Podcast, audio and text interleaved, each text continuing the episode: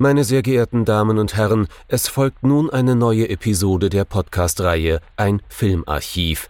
Knut Brockmann und Jochen Ecke unterhalten sich über ältere und interessante Filme für ihre Blu-ray-Sammlung. Wir wünschen gute Unterhaltung.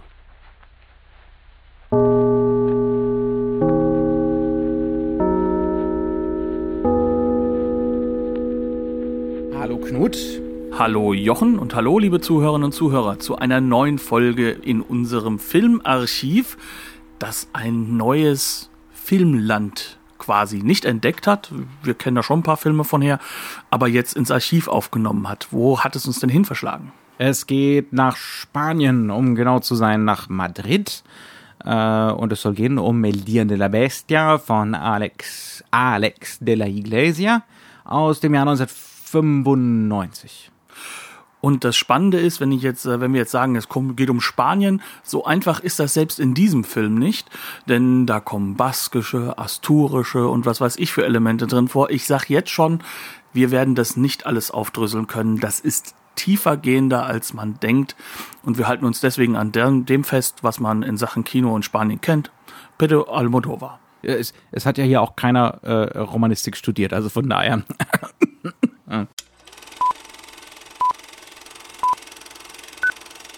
El Dia de la Bestia. Mit Sicherheit ein ganz, ganz, ganz, ganz schrecklicher Horrorfilm, vor dem wir uns fürchten müssen, mhm. oder? Worum geht's denn in dem Film? Ob es ein Horrorfilm ist, ich sage jetzt einfach mal nö. Ich auch. Es ist eine Groteske. Darüber unterhalten wir uns dann nach dieser wunderbaren Inhaltsangabe, die wie immer exzessiv vorbereitet ist äh, und dementsprechend auf den Punkt. Es geht um äh, den Priester, äh, gespielt von Alex Angulo, ich hoffe, ich spreche das jetzt richtig aus. Ich habe zwar Französisch studiert und hatte vage Berührungspunkte mit Spanisch, aber auch wirklich nur ganz vage. Ich war da mal im Urlaub. äh, dieser, dieser Priester, wohl ein baskischer Priester, das war, das war dem Herrn de la, de la Iglesia wohl sehr, sehr wichtig. Dementsprechend kriegt er auch einen baskischen Establishing Shot direkt zu Anfang des Films. Und eine Baskenmütze und eine Baskenmütze, nicht zu vergessen.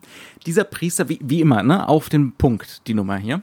Ähm, dieser Priester hat äh, endlich den Schlüssel gefunden zur Offenbarung des Johannes und ähm, ist sich deswegen sehr sicher, dass der Antichrist äh, in der kommenden Nacht geboren wird.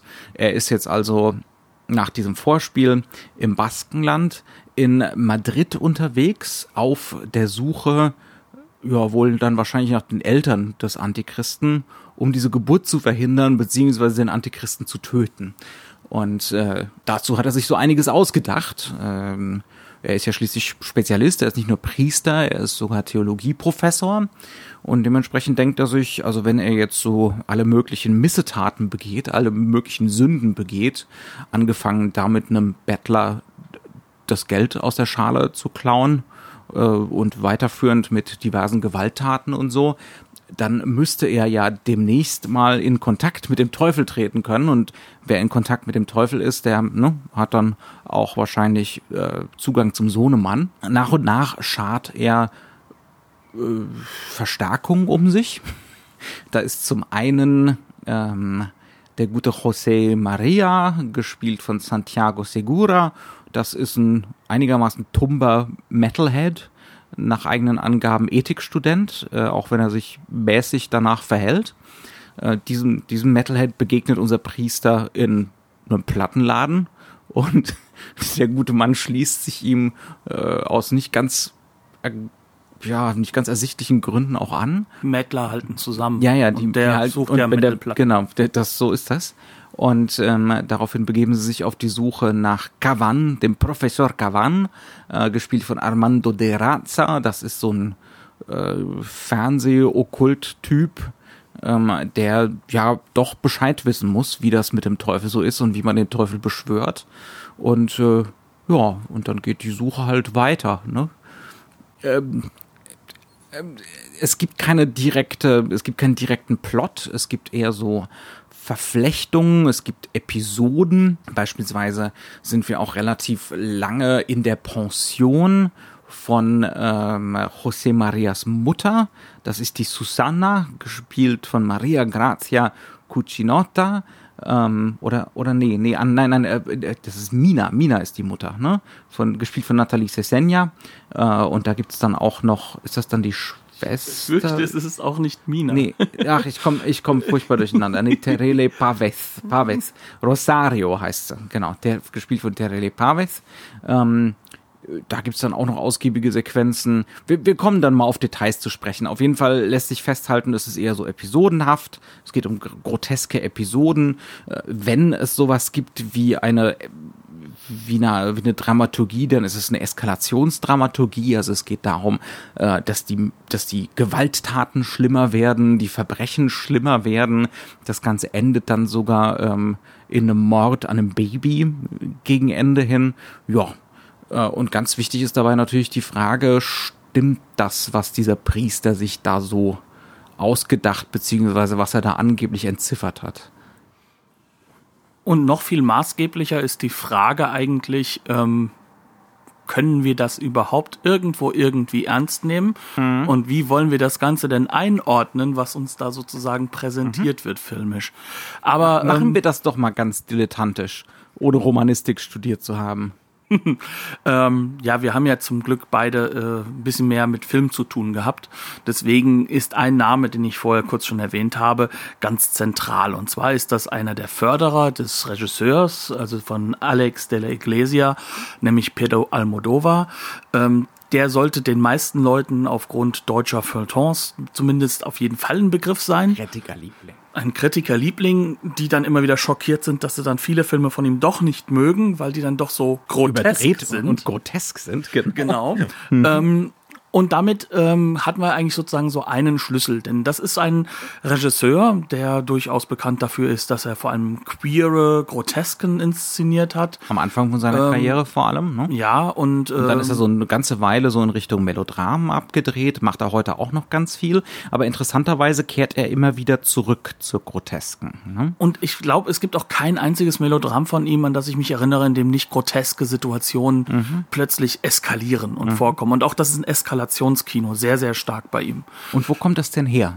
Da genau. müssen wir ein bisschen über die Hintergründe reden. Also es gab äh, Franco, der Diktator Franco stirbt 1975 und das markiert ja, das Ende der, der frankistischen Diktatur, offensichtlich in, in Spanien. Und in der Folge entsteht vor allem in Madrid, und das fächert dann so aus, äh, in, nach ganz Spanien, vor allem in die urbanen Bereiche, etwas, das nannte sich Movida Madrileña. Ähm, das ist im Prinzip die direkte kulturelle Reaktion darauf, dass man jetzt plötzlich fast alles darf kulturell, ne? weil äh, die, die Demokratie restauriert ist äh, und die Kunstfreiheit restauriert ist äh, und dementsprechend eskaliert es jetzt in Madrid. Ähm, und es eskaliert auf allen Ebenen, also es wird rebelliert gegen den Anstand, gegen den guten Geschmack, ähm, gegen die katholische Kirche, äh, gegen die katholische Sozialmoral, ähm, gegen faschistische Grundansichten, gegen Homophobie und so weiter und so fort. Und als eine der wichtigsten Ausdrucksformen, gerade bei Almodovar, kristallisiert sich da die Groteske raus. Die hat im Spanischen äh, einen besonderen Namen, äh, das nennt sich Esperpento, äh, wird gerne mal mit Groteske übersetzt. Ist ah. aber eine eigene Unterform, kann man sagen. Das ist, glaube ich, das Wichtige daran. Mhm. Kommt, kommt aus der, aus der spanischen Literatur, aus der Zeit der klassischen Avantgarden, also so 20er, ja, 10er, 20er, 30er Jahre. Also das, was dann mit Franco quasi an die Seite gedrückt wurde. Ganz genau. Und das darf jetzt wieder sein. Ne? Und das sprudelt da so raus aus dieser, aus dieser plötzlichen, neu erstarkten, neu aufblühenden kulturellen Landschaft, die auch ganz stark so einen Underground-Charakter hat gerade weil man anfangs gar nicht mehr so viel Geld damit verdienen kann. Ne? Ähm, und da kommt Almodovar her und da kommen diese frühen Filme von Almodovar her, ähm, wo eben ne, gegen alle Regeln des Anstands und des guten Geschmacks äh, Der verstoßen wird. Exzess mhm. herrscht. Ja. ja, ja. So kann man es, glaube ich, am besten sagen. Und ähm, diese, diese Movida Madrilena, die spielt sich größtenteils in den 80ern ab. Ne? Also so ab Ende der 70er in die 80er rein. Ähm, und jetzt sind wir hier 95. Das heißt also, das ist nicht mehr direkt Movida. Ne? Ähm, passt auch deswegen nicht, weil ähm, im Endeffekt De La Iglesia ganz bewusst kein Madrilene ist. Mhm. Er identifiziert sich sehr stark als Baske. Ja. Ähm, hat aber noch ganz starke Züge davon. Ne? Sowohl äh, ganz starke Bezüge in der Ästhetik als auch was eben dieses Esperpento angeht. Denn also viel mehr Esperpento, wesentlich grotesker als dieser Film wird's dann nicht. Ja, nicht nur dieser Film. Also man kann schon sagen, dass das äh, eigentlich sich durch das Werk von Della Iglesia ja komplett hindurchzieht. Ne? Also selbst so seine etwas realistischen Sachen in den frühen Phase, wie zum Beispiel La Comunidad, selbst die haben diese Eskalationslogik, diese Verzerrungslogik und das, was halt eben beim Esperpento im Vordergrund steht, nämlich, dass wir ein durchaus realistisches oder grundsätzlich realistisches Setup haben, das dann aber vollkommen in das Groteske eskaliert. Also das Wort Eskalation wird heute ein sehr, sehr wichtiges sein, denn das ist genau das, was diese Grundlage bietet. Mhm. Schon, schon die Anfangssequenz macht genau das. Also äh, De La Iglesia fährt mit seiner Crew extra ins Baskenland, um einen Establishing Shot zu drehen. Den ersten Shot vom Film ähm, von einer einigermaßen berühmten Kirche im Baskenland. Äh, dann gehen wir in die Kirche rein. Das ist dann nicht mehr vor Ort gedreht, aber die Message ist schon mal klar, ne? ähm, dass wir hier definitiv nicht in Madrid sind. Ähm, und dann sind wir in dieser Kirche drin und unser guter Pfarrer verkündet da seine Entdeckung an einen Kollegen und der Kollege soll doch bitte schön ihm helfen, ne, diese Geburt des Antichristen aufzuhalten. Die beiden fangen an, aus der Kirche rauszulaufen. Dann verliert äh, unser Hauptcharakter, also unser Hauptpriester sozusagen, verliert seine ganzen Dokumente, seine Zettelsammlung und bückt sich. Und äh, im Hintergrund fällt das riesige Kreuz, vor dem die beiden noch gekniet und gebetet haben, auf den Kopf und kompletten Körper des anderen Priesters und damit ist der weg. Das ist ein Slapstick-Effekt. Also das sieht Voll aus wie in so einem alten Warner Brothers Cartoon. Ne? Vollkommen lächerlich, völlig überzogen. Selbst das Kreuz, das ist von Anfang an schon so ein Störelement. Alles andere ist realistisch, aber dieses Kreuz ist so grotesk groß und sieht so lächerlich schwer aus beim ersten Establishing Shot. Ähm, und es man, drückt schon auf die Charaktere ein. Ja, also es erdrückt sie jetzt schon, ne? Äh, dass man schon von Anfang an so eine vage Ahnung hat, kommt da jetzt irgendwas mit dem Ding. Ne? Ähm, und dann geht mit so einem metalartigen Musik los. Mhm. Jetzt könnte man davon ausgehen, es geht hauptsächlich mal um den Lacher, aber da ist ja schon irgendwie was dahinter. Ne? Ähm, das, schon diese Anfangssequenz ist dazu da, um dem gemeinen katholischen Spanier maximal zu provozieren. also, wie kann das denn sein, dass hier jemand von einem Kreuz erschlagen wird? Ein Priester. Ein Priester von einem Kreuz erschlagen wird.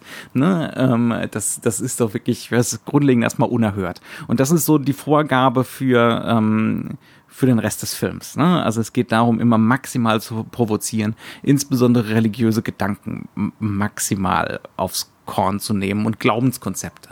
Und für gewöhnlich stehen dem Film immer so zwei verschiedene Arten von Glaubenskonzepten nebeneinander.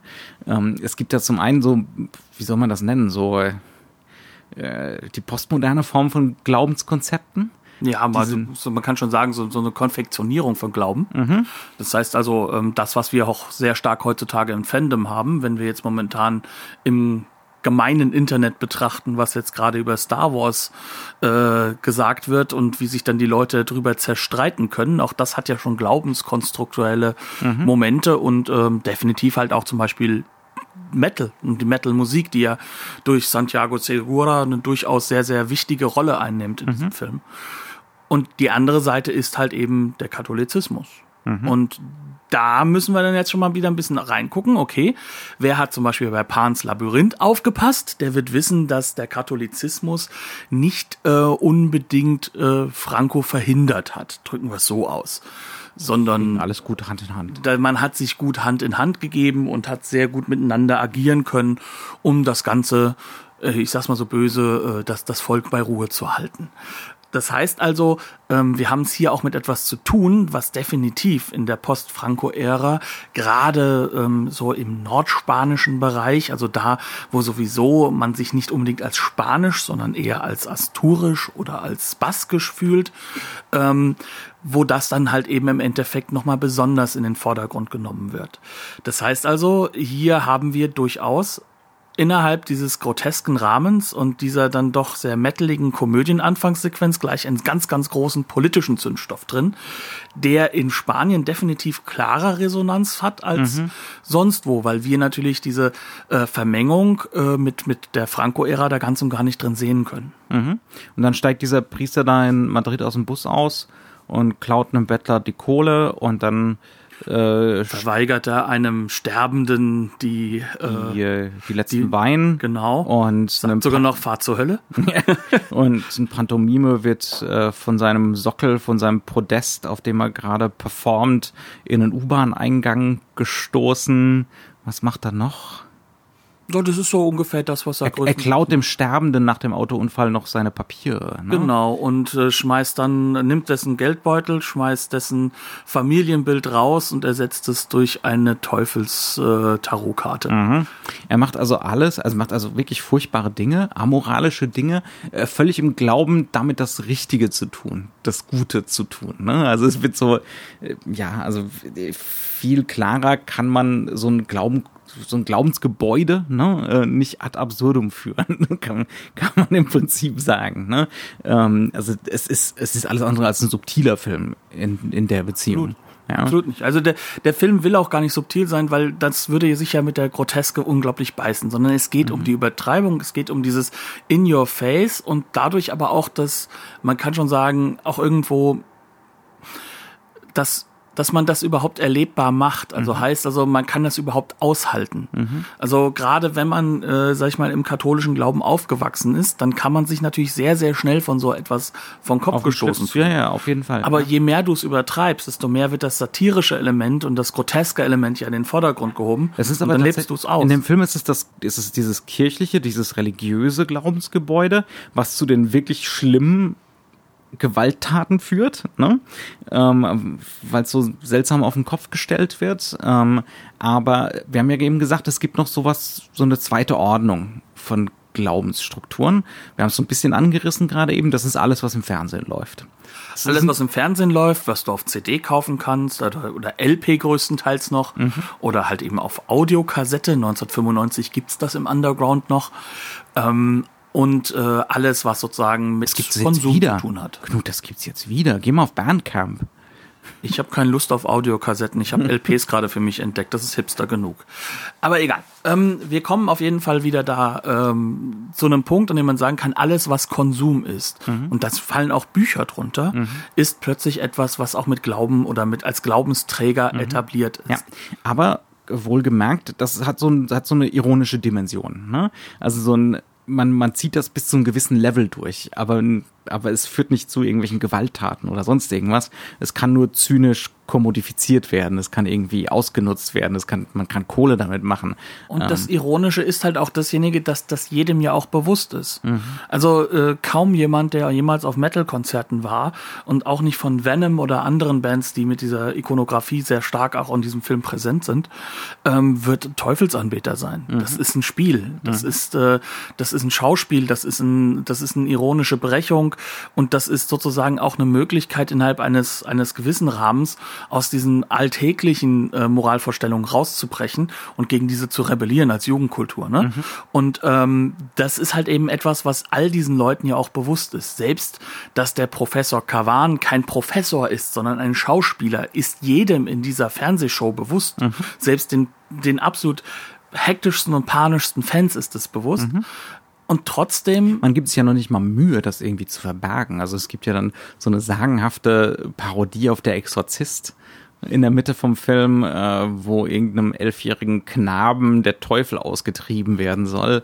Äh, und man sieht rechts im Frame dann noch äh, bei der üblichen, ich liege halbnackt auf dem Bett und zucke da so rum und gebe irgendwelche wüsten Beschimpfungen von, von mir. Dann sieht man rechts im Frame noch den Kameramann mit dem, äh, mit dem Frostrahmen vor, äh, vor, dem, vor dem Licht, der da den schlechten Lichteffekt noch drauf gibt und solche Sachen. Ähm, also es geht, es geht eigentlich die ganze Zeit und auch die schlechten Computereffekte und solche Sachen, die dazu eingespielt werden. Für die damaligen Verhältnisse, das waren was möglich. Die, die, ja, ähm, die da, da wird ja die ganze Zeit diese ironische Ebene ne, sichtbar, also dass hier Mhm. jeder, dass hier jeder weiß, dass es ein Spiel ist, dass es eine ne, Simulacrum. Genau, und das ist, glaube ich, das ganz, ganz Wichtige dabei, dass den Menschen ganz bewusst ist, dass sie so in so einer simulierten, simulierten also ich weiß, da kriegst du wieder Bauchschmerzen, wenn ich es Zeichenwelt nenne, Mhm. aber das ist ja auch so ein bisschen der Fall. Das muss man ja nicht auf, auf Sprache reduzieren, aber dass du halt eben, du zeigst, wer du bist. Du hast die Klamotten an, du hast die Metal-Kutte an und das Metal-Shirt oder du bist halt jemand, der mit okkulten Objekten rumrennt, die aber alle durch die Bank weg billig und primitiv aussehen, weil sie halt eben auch nur Plastik sind. Ähm, du zeigst halt einfach, wo du hingehörst, wo du dich hin momentan hinzugezogen fühlst und So wo du halb dich ironisch. ja, genau. Und wo du Teil dessen bist. Also das sind halt alles so. Also jetzt fehlt mir natürlich ein Soziologe in der Runde, der es vielleicht so noch viel, viel besser darstellen könnte. Ähm, das sind alles. Ähm, An welcher Ja. Gemeinschaft du freiwillig teilhaben. ja, das sind genau, das sind das, das, das sind Gemeinschaften auf Zeit, in denen du dich investieren kannst und aus denen du dich wieder rausnehmen kannst. Und ähm, diese Im Gegensatz Gemeinschaften zur katholischen Kirche. Ne? Genau. Und diese Gemeinschaften erfordern nicht, dass du einmal ganz am Anfang in deinem Leben sozusagen ihr untertan gemacht wirst mit so ein bisschen Wasser auf Das dem Kopf. ontologische Commitment. Genau. So ist die Welt. Und jetzt kommt da jemand rein, der dieses Katholische zutiefst äh, verinnerlicht hat. Und der nimmt all diese Zeichen ernst. Und der nimmt sie auch alle als Zeichen Gottes wahr oder als Zeichen des Teufels. Und ähm, baut dann daraus, und das ist vielleicht gar nicht mal so unpassend zur heutigen Zeit, ähm, so, eine, so eine gewisse Form von, ja, man kann schon sagen, Geheimbund, Ge Geheimwelt auf, die sozusagen Verschwörungs religiöser Verschwörungs- Verschwörungstheoretiker. Genau, also wir haben sogar eine Sequenz und ich glaube, die ist ganz gut dafür auch geeignet, um den Film, sag ich mal, inhaltlich so ein bisschen zu fassen zu kriegen, indem äh, sie dann auf zu einem Vortrag über Nostradamus kommen und er möchte jetzt klare, deutliche Antworten haben und äh, selbst jeder in Und dem Raum Jeder, der im Raum ist, genau. Der würde, hätte wahrscheinlich vorher gesagt, na klar, glaube ich an Nostradamus, aber in dem Moment, wo da so ein Spinner reinkommt und sagt, gib mir klare Antworten, ist plötzlich niemand mehr wirklich gläubig in diesem Sinne. Ne? Und erst recht nicht derjenige, der das erzählt. Und das ist so eine Sache, die sich über den Film immer wieder rauszieht. Das dann heißt, ja, ich zum Beispiel auch von Professor Kavan heißt, der dann ein unglaublich lächerlich geprintetes Buch auch gemacht hat, das so richtig schön billig aussieht, ähm, das so ein bisschen verpackt ist wie ein Yps-Heft mit noch Extras. Ähm, und, und dann wird dann für ernst genommen, wie er dann den Teufel sozusagen jetzt herbeirufen soll. Und Kavan sagt selbst, ja, ich habe das, halt ich mir einfach so reingeschrieben. Ja, ja. das ganz genau. Ne? Nichts entspricht den Tatsachen. Ja. Und das ist sozusagen der Clash, der jetzt hier entsteht. Das heißt also, wir haben einen Clash einer extrem modernen Gesellschaft, die aber auch deswegen in ihrer Gemeinschaftlichkeit nicht so absolut ist. Das heißt also auch immer wieder zerfallen kann, wo dazu aber dann dieses hedonistische dementsprechend auch im Vordergrund steht. Also Drogenkonsum ist definitiv in diesem Film auch ein Thema. Ähm, und auf der anderen Seite hast du diesen Priester, der das alles total für voll nimmt, für total richtig nimmt. Mir kommt jetzt, mir kommt jetzt Und? der, der, ja, nur, dass er fertig ist. Ja. Und dieser Priester, der das im guten Wissen und Gewissen macht, führt eine Arbeit aus für eine Gruppe von Leuten, die immer wieder auftauchen. Und das sind Neonazis. Mhm. Und die wollen halt wirklich das äh, Franco-Regime wieder zurück. Mhm. Also wenn ich jetzt Neonazi sage, dann ist das natürlich eine Übersetzung im Endeffekt. Ne? Natürlich sind es keine Nationalsozialisten. Bewegung heißt Limpia Madrid, das heißt sauberes Madrid und die, äh, ja, die fackeln auch gerne mal Obdachlose ab, zum Beispiel. Oder erschießen Babys. Mhm. Das heißt also, diese Leute, die sind wirklich bösartig, die sind gewalttätig, die handeln schrecklich. Und dieser und der Priester, Priester, macht im Prinzip ihren Job für sie oder führt sie dahin, ne, wo sie ihren Job zu machen haben. Das, ja. ja. Denkt da irgendjemand an die Franco-Ära? Keiner, oder? Aber Oder dass er es will. Ne? Er will das natürlich nicht. Genau. Das ist nicht seine ist- Absicht. genau. Aber er tut's. Unterm Strich tut er es. Ne? Und er ist Baske und er tut's. Auch das ist so eine Sache. Also das ist auch also die die äh, diese ganze Situation, die sich da aufmacht, das ganze dieser ganze Strauß an politischen Elementen Also das ist ein Film, bei dem lacht man von der ersten bis zur letzten Sekunde. Der ist, der ist teilweise in seinem Plattenhumor unglaublich spaßig. Das macht einen riesen Fun, im wahrsten Sinne des Wortes, sich das anzugucken. Wir haben, glaube ich, im Vorgespräch mehr kennst du, kennst du und erinnerst dich an die Szene und guck mal der Opa mit dem Penis und was weiß ich alles, ne? Und wir lachen die ganze Zeit drüber, aber da ist eine ganz tiefe politische mhm. Sache mit dabei und die erkennt man, ja. wenn man natürlich innerhalb dieser, sag ich mal, gesellschaftlichen Diskursform unterwegs ist. Das ist jetzt ne? auch nicht sonderlich gut versteckt. Das will auch gar nicht versteckt sein. Aber, Aber wie du das als Deutsche halt die, die Frage, die, ich, die mir jetzt gekommen ist, heißt der Film denn dann gleichzeitig diese postmodernes, dieses postmoderne Non-Commitment gut? Nö. Glaube ich nicht. Mhm. Ich glaube, dass, ähm, also das, das ist äh, eine also Sache. Zumindest ist das ja nicht bösartig, ne? Also ohne den komischen Priester wäre unser, unser Metaler da einfach in seinem äh, Parterreladen geblieben und hätte weiter Platten gehört.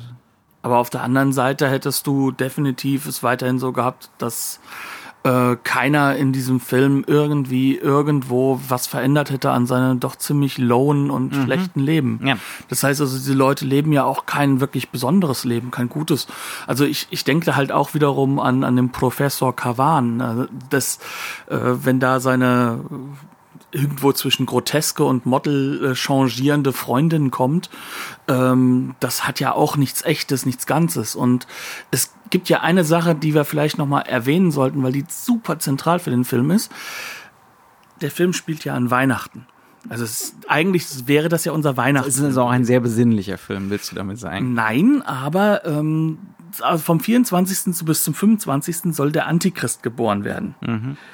Jeder Theologe dieser Welt mhm. kann dir sagen, dass das eigentlich mit dem Christentum nichts zu tun hat, dass wir dann Weihnachten feiern, sondern dass es ähm, aus, aus anderen Glaubensrichtungen, ich glaube sogar aus dem Keltischen übernommene ja, Dinge sind. ich glaube, das ist ein bisschen komplizierter als Also das, es ist auf jeden Fall mega kompliziert und da kommt schon dieses Chaos. Mhm. Weil du sagst, es ist, ja, es ist ein bisschen komplizierter, aber da beginnt ja schon dieses Chaos. Das heißt also, selbst da ist so eine Oberflächlichkeit da. Mhm. Und die ist auch bewusst da. Du ja, kannst mir nicht erzählen, ist, dass das Quatsch ist. Genau. Also gleichzeitig ist es natürlich auch so, auf aber der, es ist auf das gewissen, fest. Ja, ja. ja? auf, so einer, auf so einer gewissen auf einer, auf einer Erzählebene, ganz zentral für den Film ist ja, ähm, dass er zumindest auf einer gewissen Ebene so tut, als würde er so Todorov-mäßig äh, auf äh, ne, irgendwo zwischen übernatürlichen Erklärungen und völlig banalen weltlichen Erklärungen so wandeln. Ne? Weil wir tatsächlich zu keinem Zeitpunkt äh, eindeutig gesagt bekommen, das stimmt nicht, was sich der Priester da ausgedacht hat. Er sieht ja auch immer wieder den Teufel, er sieht immer wieder diesen Ziegenbock. Ähm, ist zu keinem Zeitpunkt redet uns der Film es komplett aus, dass das falsch ist, dass das Halluzinationen sind. Andererseits natürlich, der Ziegenbock ist in was? Der sechsten Einstellung des Films mit ja. irgendwelchem fahrendem Volk. die dann wiederum diejenigen sind, die am Ende erschossen werden. Ähm, und äh, ungefähr zur Hälfte des Films werden ordentlich psychotrope Drogen eingeworfen. Dementsprechend ist ab dann praktisch keine Einstellung mehr vollkommen verlässlich in, in, ihrer Aussage. Ja, sie nehmen eine Oblate mit Jungfrauenblut und LSD ein. also, also äh, ab diesem Moment müsste relativ klar sein, dass jetzt nichts mehr äh, ja. objektiv gesehen werden kann, was also, in Bildern also, da ist. Um das nochmal, wir haben das jetzt zwar schon diverse Male im Podcast gehabt, aber es ist so ein ganz klassisches ähm, Konzept aus der Narratologie ähm, aus der formalistischen Narratologie. Bei Zvetan Todorov gibt es die Idee, es gibt fantastisches Erzählen. Das hat mit Fantasy nichts zu tun, sondern mit Erzählungen, ähm, die uns verschiedene Erklärungsmodelle anbieten für das, was geschieht in der Geschichte.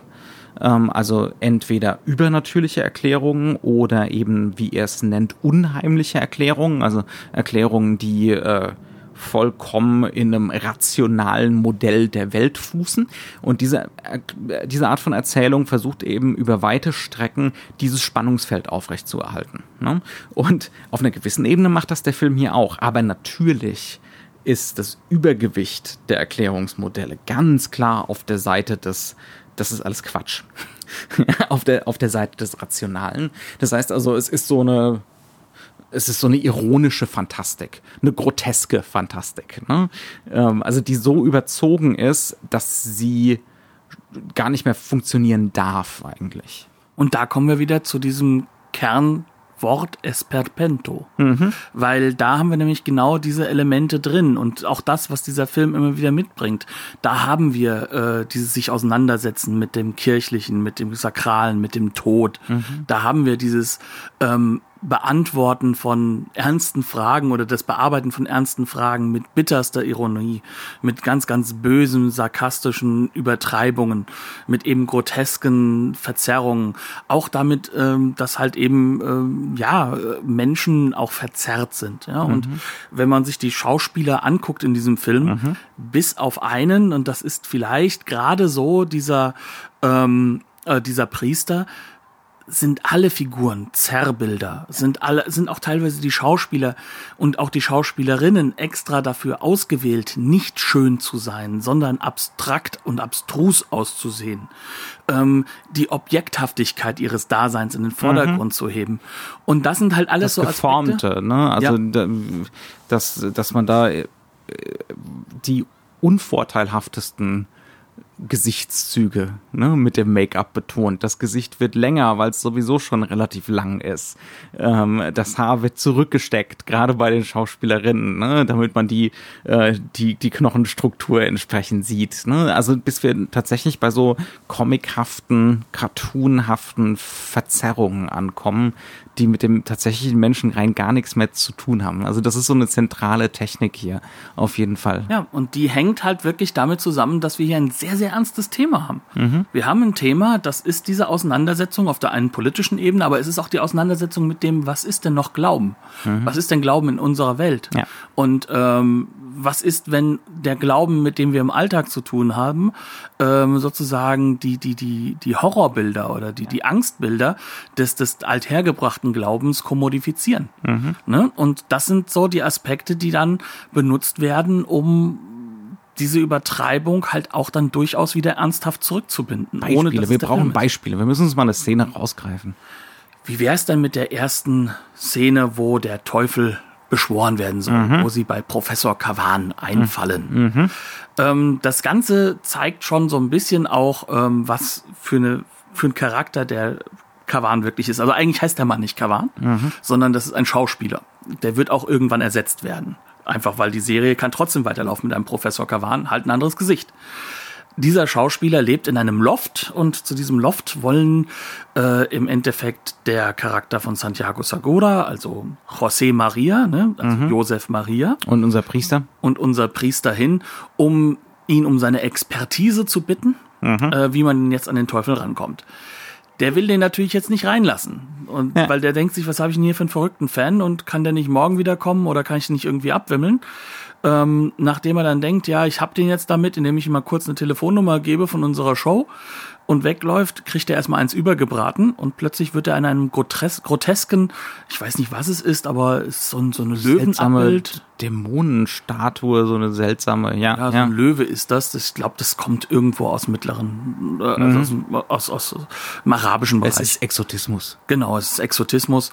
Da ist super viel Exotismus. Wir haben Die ganze Wohnung ist voll mit afrikanischen Masken und ne, also dem, dem üblichen äh, exotistischen Bullshit.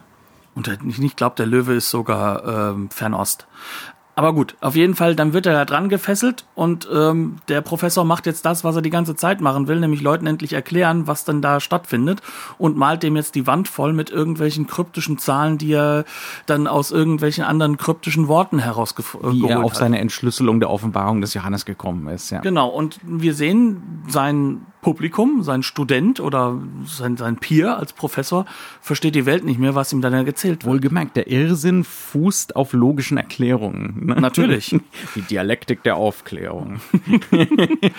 und jedenfalls jetzt sitzen wir dann da und wir kriegen das Ganze in einer Form dargestellt, dass wir nicht anders können, als uns mit diesem Professor zu spiegeln. Mhm. Diesem Mann, der jetzt da sitzt und sagt, und wirklich auch wirklich auf Textebene sagt, ja, das habe ich mir ausgedacht.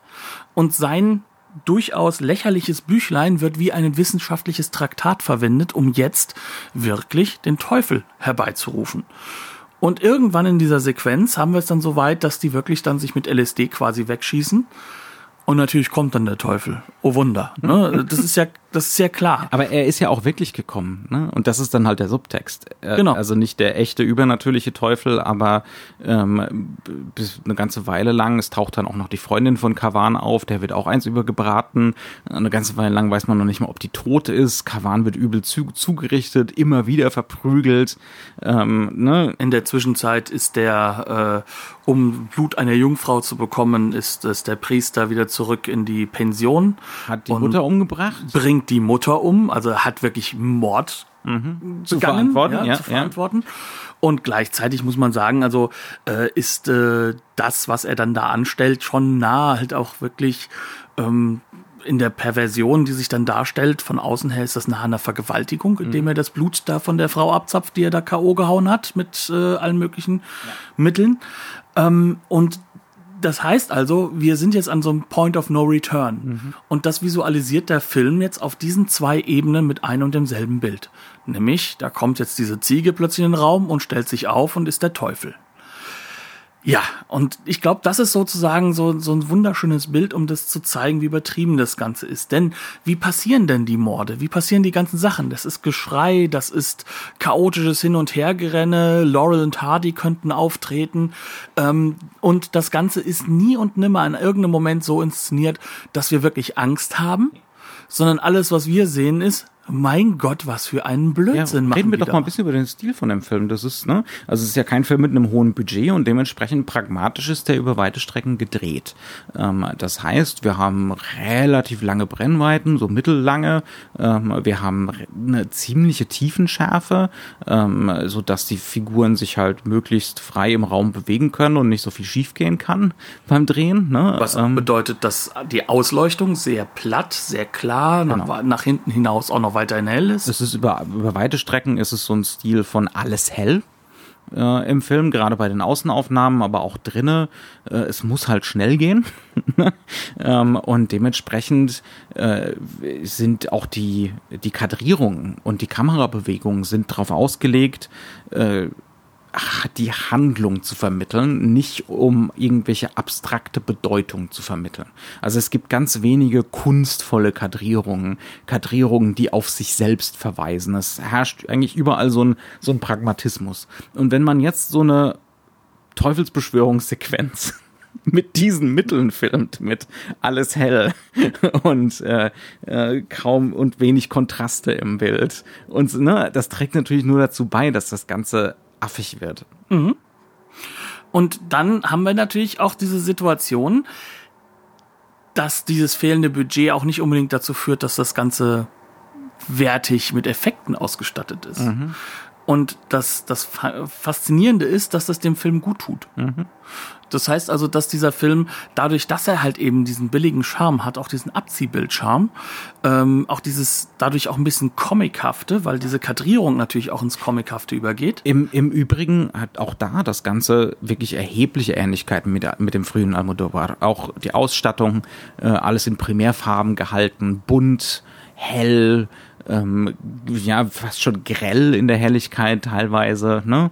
Und in der Ausleuchtung auch dieses Überziehen der Figuren, wie die Figuren geschminkt sind, wie sie mit Klamotten ausgestattet sind und so. Es sind sogar die gleichen Schauspielerinnen Ja. sehr häufig. Ja.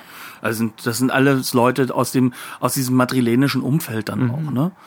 Ähm, und das ist äh, alles so bewusst gestaltet, damit wir halt auch gar nicht erst auf den Gedanken kommen, dass es hier ein Horrorfilm ist. Auch wenn scheinbar äh, Anolis Er wird gerne so verkauft, äh, ja. Mhm. das so verkauft auf der Disc. Ähm, aber gut, jetzt haben wir sozusagen so ein bisschen diesen Stil ja mal angefasst. Was vielleicht noch ganz wichtig ist zu sagen ist, dieser Film ist dadurch natürlich auch kein klassischer Mise-en-Scène-Film, sondern er hat, ähm, wenn wir das so wollen, äh, dann, dann doch eher so einen Charakter, dass er dann doch mal lieber gerne häufiger schneidet, um was rauszunehmen, weil wahrscheinlich Um irgendwie ein- Tempo reinzubringen. Tempo auch, rein, ne? aber auch weil wahrscheinlich im Hintergrund aus Versehen mal ein Mensch in die Kamera gewunken hat Weil oder man halt sonst viel auf der irgendwas. Straße dreht. Auch, Genau. Ne? Einfach direkt auf der Straße. Äh, und so viele Leute, um das abzusperren und so, werden auch nicht da gewesen sein. Aber gleichzeitig benutzt der Film deswegen auch ähm, Madrid als eine ganz, ganz realistischen Hintergrund. Mhm. Und auch das ist ein Effekt, der, glaube ich, wichtig ist. Wir haben einen hohen Realismuseffekt dadurch, dass das das echte Madrid ist. Dass das ein Madrid ist, wo man, wenn man sich auskennt, sagen kann, ah ja, das ist ja alles in diesem Stadtteil gerade gedreht, da wo er entlang läuft. Und deswegen sind die da auch. Mhm. Also so. ein spezifischer Straßenstrich zum Beispiel. Genau. ähm, Ähm, dann diese, äh, diese beiden Hochhäuser, wie heißen sie? Die kommen am Anfang, am Ende vom Film zu vor. Mir fallen gerade die Namen nicht ein. Aber es oh, ist ein Wunder, das es A und das O ist ein ganz, ein ganz zentraler Platz in Madrid, äh, Mhm. finanziert von den Vereinigten Arabischen Emiraten. Ja, auch das ist vielleicht nicht unwichtig, das so zu wissen an der Stelle. Ähm, dann ist es so, dass die Schlusssequenz in einem ganz speziellen Park stattfindet, ähm, wenn noch einmal rekapituliert wird, was passiert ist und dann das Schlussbild, wenn Eine zwei Figuren im. Hintergrund ist, eine Satansstatue im Vordergrund Der steht. gefallene Engel. Ne? Genau. Und davon haben wir unglaublich viel, solche Bilder, solche Rückbindungen. Und diese Rückbindungen, die gehen natürlich auch so ein bisschen in diese Psychologie des Landes oder, oder halt auch Psychogeografie von Genau. Madrid. Ne? Ja. Und wenn du das halt jetzt eben zusammen mit diesen grotesken Übertreibungen siehst, ja, dann haben wir hier einen Film, der definitiv ein ganz, ganz eigenes Schema aufbaut, das ähm, sich von anderen europäischen Ländern einfach extrem unterscheidet.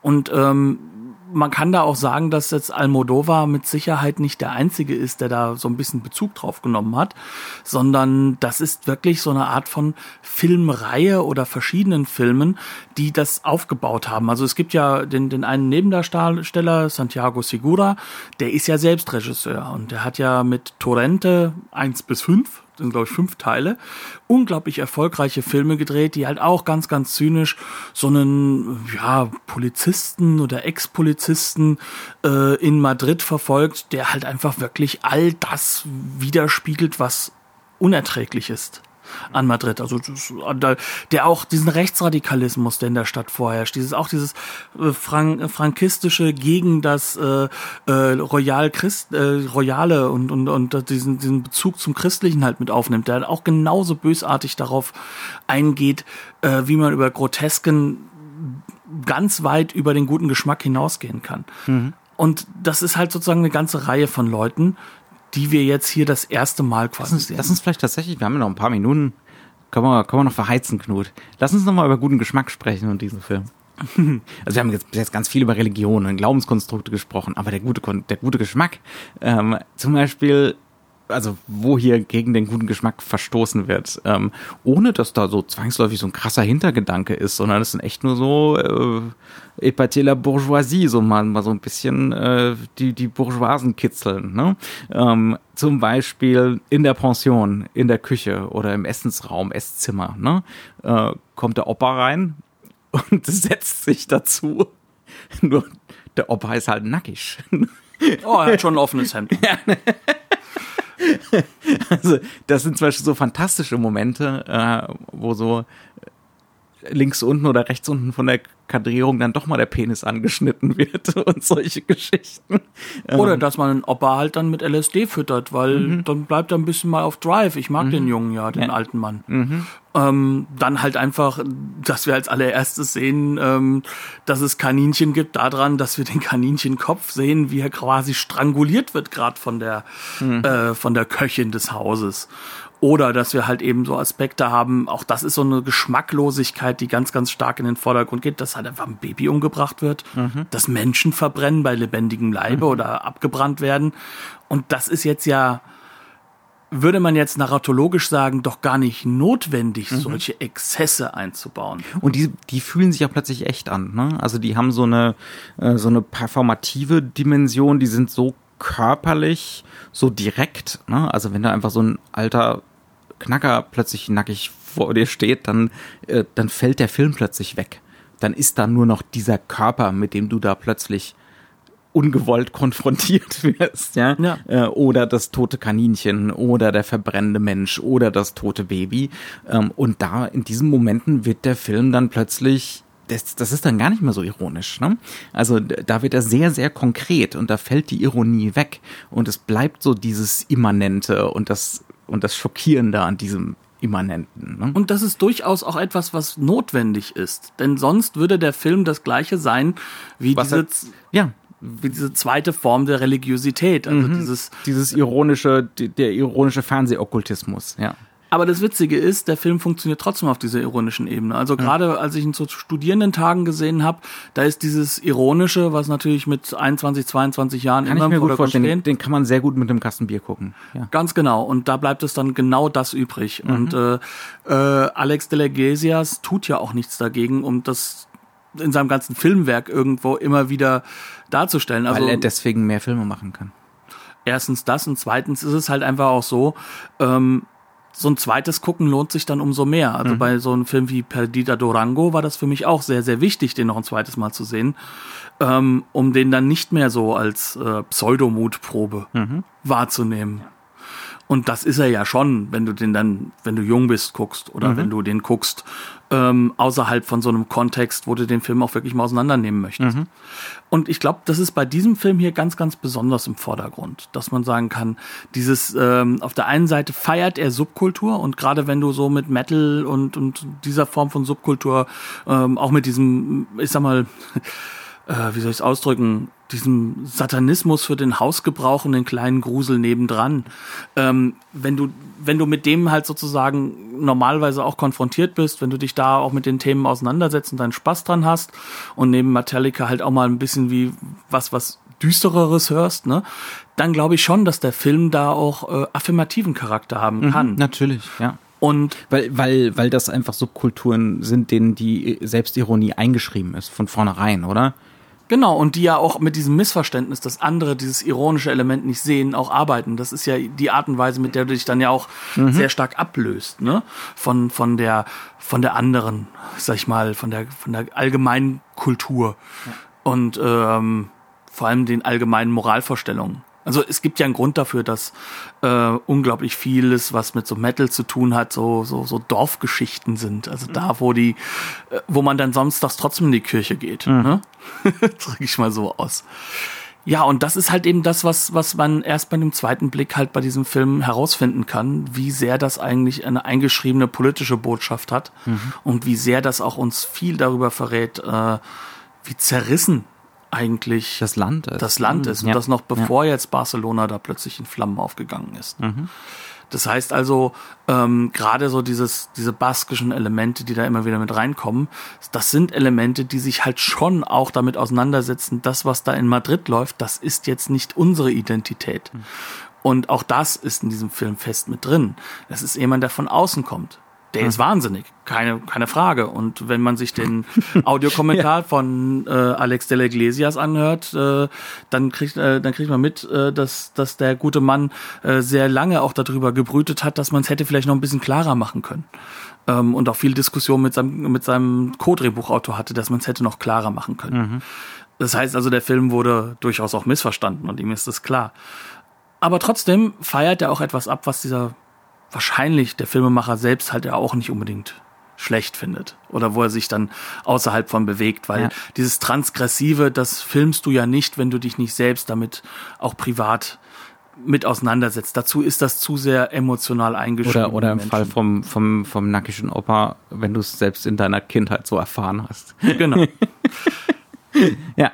Gut, ich denke, ähm, von meiner Seite aus war Das Wichtigste haben wir durch, Ja. auf jeden Fall, ja. Also es ist tatsächlich schwierig. Ich meine, wir könnten jetzt da noch Sequenzen rausgreifen.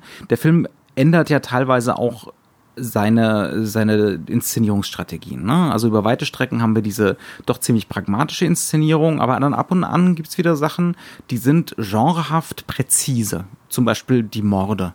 Ne? Die, sind, die sind sehr, sehr, sehr präzise äh, und nicht mehr ganz so aus der Hüfte geschossen. Aber ich meine, das kann man jetzt einfach mal so feststellen, da brauchen wir jetzt uns nichts rausgreifen. Genauso wie mit dem konkret, Multimedialen. Ne? Ja, weil, Also- er, weil er das Genre mag und das Genau. Genre auch machen will. Ne? Genau. Ähm, das heißt also, das ist hier keine reine, kein intellektuelles sich selbst erheben über das Genre. Absolut nicht. Ja, sondern es ist, es ist auch so eine Verbeugung, auf jeden Fall davon. Und es ist eine Verbrüderung mit dem Publikum, das seinen Spaß dran hat. Ja. Es, und der Film war ja äh, gerade auch in, ähm, in Spanien ungeheuer erfolgreich. Also das war ja ein riesen Kassenschlager. Ähm, das heißt also, das Publikum hat das wahrgenommen und hat es mitgenommen und äh, auch das Subkulturelle, das ist etwas, Man hat das, sich das ist eine Verbrüderung. Ja, da Ja. ist eine Verbrüderung da und das will ich, also wirklich, also wir haben jetzt sehr viel über die Subtexte geredet, aber das ist halt das Geniale an so einem Film wie diesem, dass das eben mitläuft und Ja. dass das zwar immer im Vordergrund ist, aber dem Spaß und und dem Tempo, diesem Grote dieser Groteske, dieser grotesken Komödie nicht im Weg steht. Und dass die Gefahr der Unterhaltung nicht ausgeschlossen ist. Ne? Ja, wie, so der Ecke. wie du immer so gerne sagst. Ja, Loriot hat ja einfach unsere deutsche Kritik in den 70er Jahren wunderbar auf den Punkt gebracht. Da kann man leider nichts dran ändern. Ähm, plus, dass ich nicht glaube, dass sich das groß geändert hat immer, sondern dass wir diese Teile der, der Form von, von Angst vor Unterhaltung im kulturellen Gut noch immer sehr tief eingeschrieben haben in unserer bürgerlichen Form. Manchmal verspüre ich auch diese Angst, Knut. Ich Manch- weiß, ich manchmal weiß, spüre ich sie tief in meinen Knochen. der Godard sei mit dir. Gut, äh, wie immer, bleibt uns nur noch zu sagen, äh, bleibt uns gewogen, äh, tretet mit uns in Kontakt, äh, wenn ihr gerne Kommunikation betreibt ähm, wie 1830, also sehr, sehr langsam. äh, wir sind auf allen Kanälen für äh, Botschaften offen und ansonsten sie, hören wir uns hoffentlich nächste Woche. Vielleicht noch ganz kurz darauf hingewiesen, die Disc gibt's bei Anolis für sehr Oh, ja, günstiges wir Geld. Wir haben es völlig vergessen, ja. Sie ist aber auch semi-gut bis gut. Ja, Also ja, das ist jetzt kein Top. Nee, Keine aber Top- also ich, ich gehe jetzt mal davon aus, das Ausgangsmaterial war schon nicht der Wahnsinn ähm, und es ist relativ glattes, äh, poppiges Filmmaterial. Da ist nicht viel an Korn oder so oder an Materialität rauszuholen. Klar, also da, es geht immer mehr und hier ginge vielleicht noch eine ganze Ecke mehr, ähm, aber, Aber- das ist ein ordentliches Master, also man kann das gut gucken. Das ist schon restauriert übrigens. Mhm. Schon damals äh, in Spanien neu restauriert worden. So schlecht war das Ausgangsmaterial. Ja, ja. Gut, ähm, egal wie. Den Rest hast du gesagt. Mhm. Deswegen sage ich nur noch Tschüss und auf Wiederhören. Bis zum nächsten Mal. Bis dann.